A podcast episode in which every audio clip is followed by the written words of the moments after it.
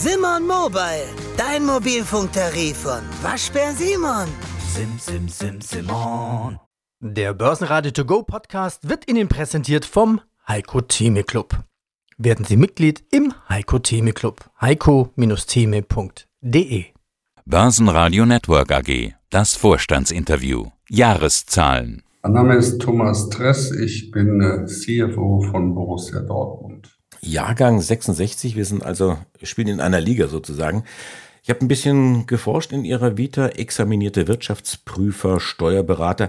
Und ganz interessant, als Wirtschaftsprüfer hatten Sie die Borussia vor 20 Jahren etwa vor der Insolvenz gerettet. Ja, und dann auch gleich einen neuen Job gefunden. Seit 2006 dann Geschäftsführer beim BVB, verantwortlich eben für die Bereiche Finanzen und Organisation, Finanzvorstand, CFO und als solcher auch ausgezeichnet. 2013 mit dem Award CFO des Jahres. Herr Tress, stimmt es eigentlich, dass Sie beim Börsengang, das war ja 2000 gewesen, damals als Tagesschau-Zuschauer gesagt haben, so ein Blödsinn? Das ist korrekt. Das lag auch einfach daran, äh, dass Borussia Dortmund in seiner Größe und äh, Fußball insgesamt nicht dieses Geschäftsmodell hatte. Und ehrlich gesagt, in der Retrospektive muss man auch sagen, dass die damalige Geschäftsführung, glaube ich, eher das Geld von der Börse als Geschenk zum freien Verjubeln interpretiert hat. Zumindest äh, scheint es in der Retrospektive so zu sein, dass man das so gehandhabt hat. Und das ist es eben gerade nicht, wenn ich an der Börse bin, denn das ist treuhänderisches Vermögen von Anlegern und entsprechend hat man damit umzugehen. Und das ist nicht das Geld, wo man Bayern München eben mal in Angriff nimmt und versucht, vom Thron des deutschen Fußballs zu stoßen. Denn das schien ja damals der Angang gewesen zu sein. In dem Kontext habe ich dann diese Gedanken gehabt. Heute sehen Sie das natürlich anders. Sie sind in einer anderen Position. Was haben Sie geändert? Also anders sehe ich es, weil wir das, das Geschäft sicher heute ganz anders betreiben. Es ist trotzdem schwierig für einen Fußballclub an der Börse zu sein, weil der Markt häufig eine mittelfristige Betrachtung der Erlösströme in die Zukunft abfordert und auch die entsprechenden Ergebnisgrößen und wir im Fußball nun mal einen sehr hohen Einfluss des Spielbetriebs als solches haben, der Wettbewerbe, in dem man spielt und die jeweiligen Erfolge. Und das ist relativ schwierig planbar. Das ist sicher schwierig auch für den Kapitalmarkt. Auf der anderen Seite haben wir, glaube ich, die letzten 17 Jahre, die ich jetzt hier Geschäftsführer bin, sehr viel entwickelt. Wir haben die Marke in ihrem Kern und seiner Kommunikation deutlich nach vorne gebracht. Wir haben damals angefangen mit 75 Millionen Konzernumsatz, sind heute bei einem Konzernumsatz von 418 Millionen, also den höchsten Umsatz, den Borussia Dortmund auch jemals wohl hatte. Und da sind noch nicht mal die Transfers dabei. Wenn man die einbezieht, sind wir sogar über eine halbe Milliarde, nämlich 515 Millionen. Und wir haben bis zum Ausbruch der Pandemie auch nachhaltig Ergebnisse erzielt, positive Ergebnisse und haben auch, wenn auch nicht so sehr große Dividenden ausgeschüttet, haben Wachstum generiert, aber auch Wachstum, das mit entsprechender Wertschöpfung äh, einheimging. Wir massiv Value aufgebaut für die Aktionäre. Der Kurs der Aktie ist von der Übernahme damals im Jahre 2005,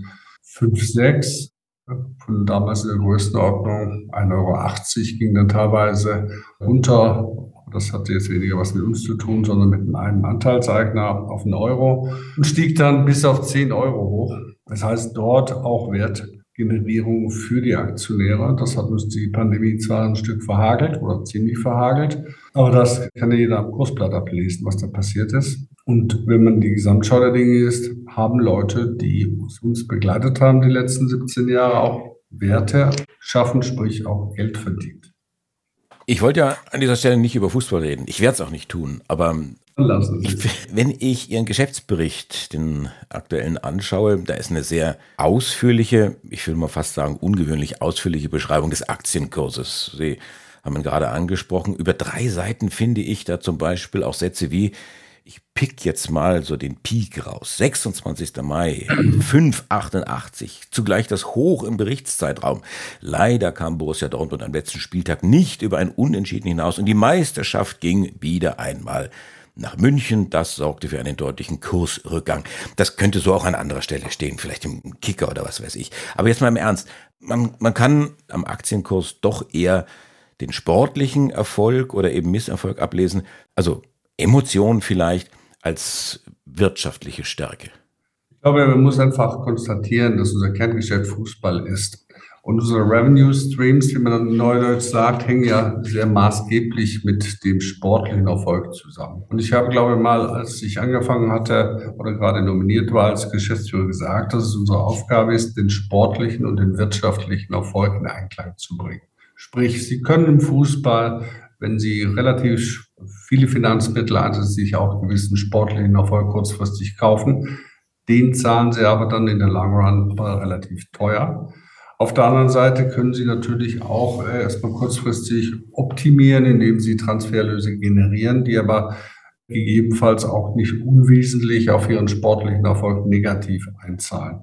Deswegen das eine und das, und das andere zu betrachten macht keinen Sinn. Und wenn man dann sieht, dass Borussia Dortmund jetzt ihr Beispiel im Mai, den sehr relativ hohen Kurs hatte, war dort der Börsenkurs deswegen so hoch, weil auch, glaube ich, der Markt damit verbunden hat, dass es einen Push gibt auf die Revenue Streams in der Zukunft, nämlich eine Meisterschaft heißt auch, dass sie mehr Fans generieren, dass sie auch attraktiver sind für Sponsoren insbesondere. Und das treibt natürlich auch den wirtschaftlichen Erfolg mit zusammen mit dem sportlichen dann auch nach oben.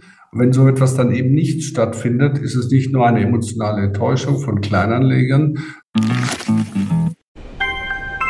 in Kürze erreichen wir Hauptbahnhof Angleis. Reisende Flughafen bleiben an Bord. Nächster Halt, Hauptbahnhof. Wo du bist, geht nur dich etwas an. iOS hilft dir zu bestimmen, mit welchen Apps du deinen genauen Standort teilst. Es steckt mehr in einem iPhone. Sondern es ist natürlich auch rational die Betrachtung, wo man sagt, okay, die haben jetzt die Meisterschaften nicht erreicht, heißt aber im Umkehrschluss, dass dieser Push, den ich gerade angetriggert habe, der dann vielleicht auch so nicht kommen wird. Und das führt natürlich dann auch zum Rücksetzer im Kurs. So operatives Geschäft ist nun mal Fußball und es ist anders als bei anderen Unternehmen jede Woche oder fast jede Woche Fernsehen zu verfolgen, wie man das auf der sportlichen Seite der Leben sieht, in welchen Wettbewerben man spielt, wie weit man dort kommt. Da gibt es Hoffnungen, Befürchtungen, wie sich das weiterentwickeln kann. Und das hat Einfluss auf eine Kursentwicklung. Und dann gibt es natürlich auch noch Effekte, wo Menschen eine Fußballaktie auch ein bisschen missbrauchen als Wettinstrument.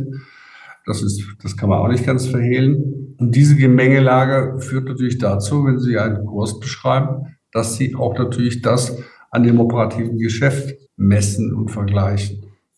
Besteht denn da wirklich so dieser Zusammenhang, der sicherlich auch emotional vielleicht dann verstärkt wird, dass wenn ein Verein, wenn der BVB jetzt deutscher Meister wird oder Pokalsieger oder Champions League Sieger, dass dann in entsprechendem Maße auch mehr Einnahmen dann sprudeln, dass sie dann wirklich mehr Umsatz machen in Sachen Fernsehrechte, in Sachen Werbung, in Sachen, was weiß ich, da können wir vielleicht dann auch nochmal drüber sprechen, wie sie dann eigentlich ihr Geld verdienen, weil mehr Leute können sie ja gar nicht ins Stadion bekommen. Das Stadion ist ja voll, hatte ich gelesen, sie mussten sogar die Warteliste dann schließen. Oder wird da die, die Erwartung der Fans, vielleicht auch der, der Anleger, geht die dann in so einen, in so einen Boom über, in so einen Hype über kurzzeitig? Das nicht nur kurzzeitig. Ich meine, wenn Sie mal die Jahre 2011 und 12, wo wir ja Deutscher Meister geworden sind, betrachten und die Umsatzentwicklung, die danach eingesetzt hat, werden Sie realisieren, dass dem tatsächlich so ist, weil sie einfach sehr viel attraktiver sind für mögliche Sponsoren. Weil Sponsoren sind ja keine, die Geld schenken. Das sind Menschen oder Unternehmen, die möchten ihre eigenen Marke positiv aufladen und sie möchten eine gewisse Awareness realisieren.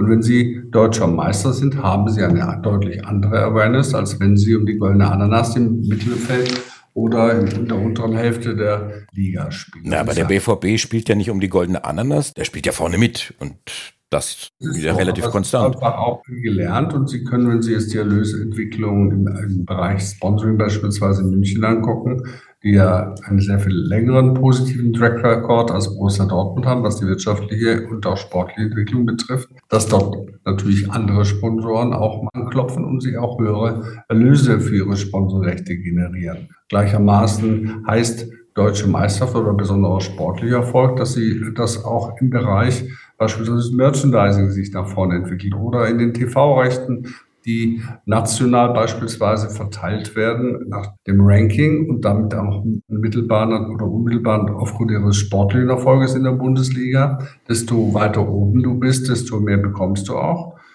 Und natürlich in den UEFA-Wettbewerben, wenn sie es schaffen, eben in ein Finale einer Champions League einzuziehen, dann verdienen sie auch umsatzseitig deutlich mehr Geld. Insoweit haben sie einen direkten Link zwischen der sportlichen Leistungsfähigkeit und der sportlichen Ergebnisse Lager zu eben auch ihren Erlösströmen. Das ist so. Und wenn Sie sportlich oben stehen, wollen auch mehr Leute mit Ihnen ins Geschäft kommen, auch im Bereich der Werbung, als wenn Sie denn in die berühmte Ananas am Spielen sind. Das ist, ist so. Und äh, da ist meist auch keine Maus und Faden ab. Das kann man nicht anders konstatieren. BVB ist also jetzt nach drei, ich sag's mal, Corona-Jahren, Corona-Saisons wieder profitabel mit 9,5 Millionen Euro Jahresergebnis, Umsatz knapp 420 Millionen. Ist das die Basis, auf die Sie aufbauen? Was mich wundert für die laufende Saison, haben Sie die Zahlen, wenn ich sage reduziert, ist das jetzt vielleicht der falsche Ausdruck, aber die Planzahlen sind doch niedriger als das, was Sie jetzt in der abgelaufenen Saison erreicht haben. Also bezogen auf den Umsatz ist, ist sie, soweit ich das sehe, nicht niedriger. Bezogen auf die Ergebnislage. Ergebnisleistung, das meine ich. Ergebnisleistung sind wir immer deutlich konservativ, haben dort auch eine Range rausgegeben, weil Fußball eben auch mit sich bringt, dass sie mögliche sportliche Erfolge oder Misserfolge direkt im Ergebnis sehen. Wenn Sie in einer Champions League eine Runde über die Gruppenphase einer Champions League hinauskommen, sprich im Achtelfinale spielen, hat das direkten Impact in der Größenordnung von 10 Millionen Euro auf ihr Ergebnis. Das ist halt so. Wenn Sie es nicht erreichen, eben dann in die andere Richtung. Wenn Sie einen DFB-Pokal planen und Sie planen dann nur die ersten drei Runden, da verdienen Sie quasi nichts. Wenn Sie in den DFB-Pokal gewinnen, dann haben Sie plötzlich 10 Millionen Erlöse.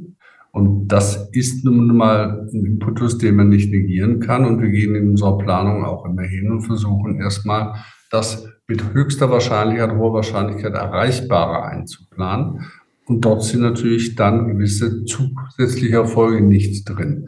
Wenn wir eine Planung abbilden, gehen wir auch nicht hin und planen ex ante hohe Transfererlöse rein, weil die können kommen, die müssen aber nicht kommen. Das ist aber nicht so einfach zu, zu beeinflussen, ist nicht, wie ich einen Schalter ein- oder ausschalte. Und deswegen sind wir in unseren Planungen in der Regel defensiver unterwegs, als es sich dann hinterher ausstellt, wenn es sich sportlich normal entwickelt. Das heißt, Sie setzen dann auf den sportlichen und wirtschaftlichen Überraschungseffekt. Darauf setzen wir nicht. Aber wir wollen den Kapitalmarktteilnehmer, dem Aktionär, nicht irgendwelche super Erfolge in der Planung, die wir gerne alle hätten. Wenn Sie einen Sportdirektor fragen und einen Trainer haben, die den Anspruch, möglichst den deutschen Meistertitel zu gewinnen. Sie haben den Anspruch, natürlich am liebsten im Viertel- oder Halbfinale oder gar im Endspiel der Champions League zu spielen. Wenn Sie das in Zahlen einbauen, dann können Sie natürlich auch tollen Profit und alles zeigen, aber dann ist die Enttäuschung natürlich auch groß. Und unsere Aufgabe ist es ja, ein Chancen-Risiko-Szenario abzubilden. Und deswegen gehen wir auch eher konservativ in die Planung, die eine gewisse Verlässlichkeit hat, um den Kapitalmarkt auf der einen Seite nicht zu sehr zu enttäuschen und auf der anderen Seite auch nicht uns der, das Image zu geben, dass wir hier irgendwelchen Woche-Guckungszeitplanungen in die Veröffentlichung geben. Denn wenn Sie den Champions League-Titel sagen wir, den Sieg dann in der Tasche haben, dann sagt man ihnen, warum habt ihr denn eigentlich nur das Achtelfinale geplant? Wenn Sie das Halbfinale geplant haben und Sie fliegen dann in der Gruppenphase raus, dann sagt jeder, ja, die planen ja hier irgendwas auf dem Mond. Deswegen, Sie können es nicht richtig machen. Und dass Sie es immer treffen, das ist zwar ein hehrer Wunsch, aber es ist eben dann auch nur mehr ein Wunsch. Deswegen ist es ein Szenario, was wir abbilden, was wir glauben, was mit einer vernünftigen Wahrscheinlichkeitsrange auch dann ein realistisches Szenario ist, wie sich das sportlich tatsächlich entwickeln könnte.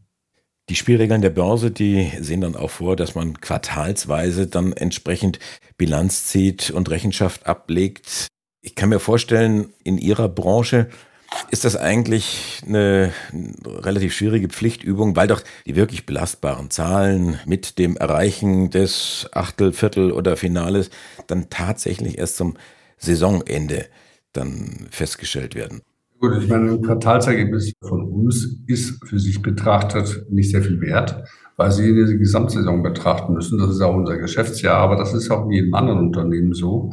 Aber richtig ist schon, dass die Upsides, die Sie generieren können, die zeigen sich ja erst durch den sportlichen Erfolg, der in der Regel Fußball eben in der zweiten Geschäftsjahreshälfte, sprich wo zwischen Januar und Juni sich abbilden. Im ersten Quartal, das wir jetzt demnächst Veröffentlichungen, sehen Sie ja mehr oder minder Folgendes, dass wir nur das halbe Quartal überhaupt Fußballspiele hatten, weil die Saison beginnt halt immer erst im August. Auf der anderen Seite haben Sie das Transfergeschäft in diesem Sommer und das haut dann eben voll ins Ergebnis eines Quartals rein. Deswegen ist ein Quartalsergebnis interessant für eine Erlösentwicklung, aber es ist an sich für sich allein betrachtet wenig wert, was die Aussage eines Unternehmens an der Gesamtentwicklung betrifft.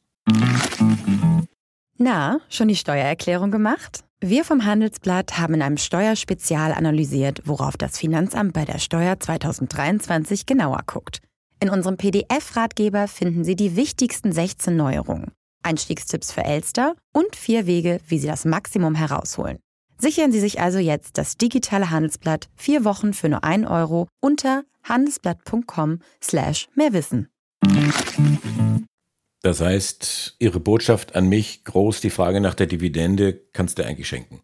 Nein, das können Sie sich nicht schenken. Sollten Sie sich auch nicht schenken.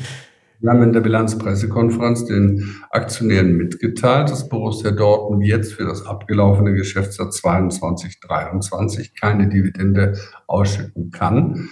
Hintergrund ist dort, dass wir nach drei Corona-Jahren und die damit entstandenen Verluste auch bilanziell formalrechtlich nicht in der Lage waren, eine Dividendenausschüttung anzubieten.